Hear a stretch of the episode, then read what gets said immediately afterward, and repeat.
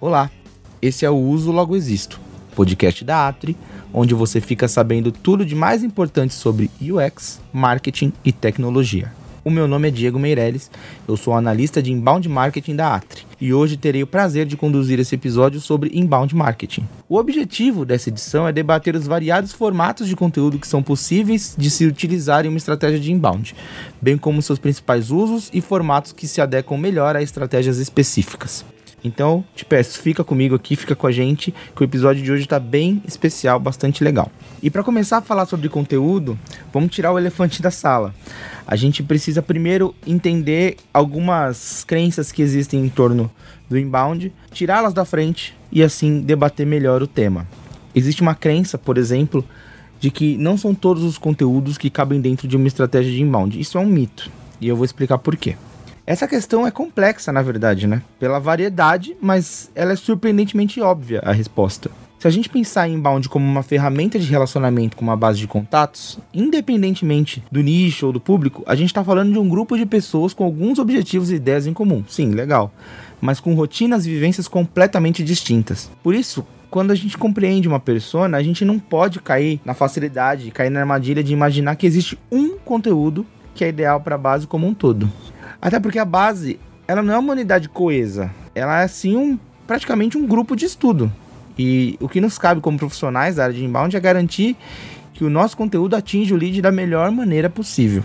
Para garantir essa eficácia mais alta na meta, a gente tem que mirar em vários tipos de conteúdos, independente do formato. Pode ser vídeo, áudio, por escrito, pode ser sério, pode ser mais descontraído. A verdade é que não existe um material ideal ou que não cabe no inbound cabe tudo, desde que haja um cuidado de análise da base. E aí sim a gente vai para a segunda questão, segundo tópico, que são quais os principais usos para cada tipo. E como eu disse, a análise é primordial para a gente conseguir definir o que precisa ser feito e gerado para a base de contatos. Aí sim a gente vai poder avaliar, primeiramente, né, a natureza do nicho que a gente está abordando, que isso é crucial. Isso não vai servir, esse resultado dessa análise não vai servir exatamente como regra imutável para dizer que não podemos utilizar quizzes, por exemplo, para temas mais sérios. Até porque uma das campanhas na qual eu trabalhei em minha carreira foi um quiz voltado ao debate de parentalidade e saúde mental. E o resultado foi muito positivo. A gente obteve muita aceitação e foi uma ótima geração de leads também. Então, é um mito, né? De que materiais que têm uma natureza um pouco mais descontraída não podem ser utilizados em nichos ou públicos que tenham uma vertente um pouquinho mais séria. É, tudo depende da análise que você vai fazer. Então acredito que é preciso primeiro ter essa compreensão da adaptabilidade. Conteúdos são fluidos, né, e podem se prestar em inúmeros papéis. E você precisa identificar a sua capacidade de atração e engajamento com o que você precisa. Por exemplo, quando a gente fala do mercado educacional, e-books e guias são na coqueluche, né? Fazem bastante sucesso por passar informação e conhecimento à frente. Mas se você parar para pensar um pouquinho, os quizzes também podem ajudar a compreender as habilidades das pessoas ou a aptidão para alguns mercados ou temas. Por outro lado, você pega os e-books e os guias e transforma eles em vídeos explicativos ou episódios de podcast, você também tem um material de muita qualidade. Perceba que é sempre o conteúdo que se adapta ao formato, nunca o contrário. Você pode, por exemplo, desenvolver um guia prático para se preparar para o vestibular, mas no meio do processo perceber que o tema tem condições de se estender e virar um episódio de podcast. Dessa maneira, você pode desenvolver os formatos cada um com uma especificidade, claro, mas que se complementam e criam uma percepção de unidade no usuário que aumenta o engajamento dele. Ele vai perceber que existe um planejamento por trás. O importante é saber ler, né, e determinar qual o objetivo do cliente, para que aí sim a gente possa mudar os conteúdos para os formatos que façam mais sentido com o público. E aí a gente já pensa em análise, né? Como a gente consegue analisar o sucesso dessas estratégias que a gente adotou? Bom, eu já disse isso em outro episódio que eu gravei aqui sobre inbound, mas vamos lá. Números são importantíssimos para essa percepção, com certeza, mas é preciso ter um critério também orientado à percepção. Você tem que pensar sempre em como o material foi ofertado, o contexto em que ele foi apresentado, condições do CTA, formatação, distribuição das informações, entre as várias outras coisas que vão cumprir essa tarefa, né, de apresentar o material.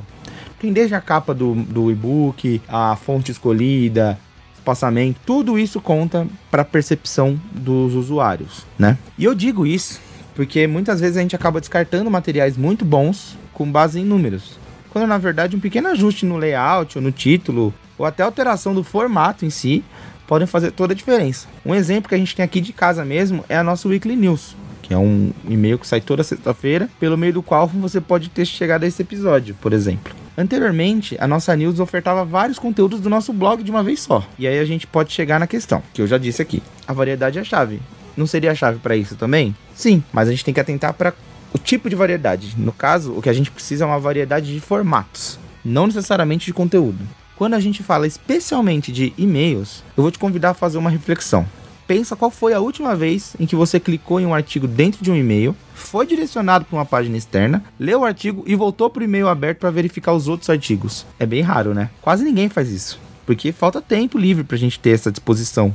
Sendo assim, eu consegui, dentro desse contexto da Weekly News, identificar que quanto mais artigos mandássemos de uma vez só, mais artigos estaríamos queimando, sem utilizar corretamente já que uma vez que você já usou em um disparo, quando ele voltasse ele não seria mais novidade, certo? Por isso eu escolhi enviar apenas o artigo da semana do nosso blog, junto do episódio mais novo do Uso Logo Existo e de indicações de entretenimento dos colaboradores da Atri, que você deve conhecer já se você costuma abrir o nosso Weekly News. Isso aumentou não apenas a variedade dos formatos, mas também os objetivos atingidos pelo lead com os conteúdos do nosso e-mail. Com isso, a gente teve um salto da taxa de abertura, que em média anteriormente era de 21% e agora está próxima dos 35%. Em algumas oportunidades, inclusive, a nossa abertura do e-mail chegou a bater os 50%, que é um sonho. E isso demonstra o quanto variar os conteúdos com estratégia e análise é muito importante. Os números são, assim, cruciais. Mas a nossa percepção junto dos números é o que vai levar a gente ao sucesso.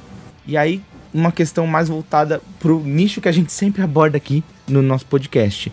Como utilizar UX para compreender o que precisa ser criado. Eu costumo dizer que o UX é nosso aliado antes mesmo da gente saber o conceito dele em si, né? Pega o exemplo citado no início do episódio sobre material para se preparar para o vestibular, por exemplo. Pensa na sua época de escola. Você abriu o livro de matemática, e avançava algumas matérias para frente e aí você se deparava com uma nova fórmula. E por mais que você estivesse lendo ali, tudo tivesse descrito como calcular, era muito difícil compreender.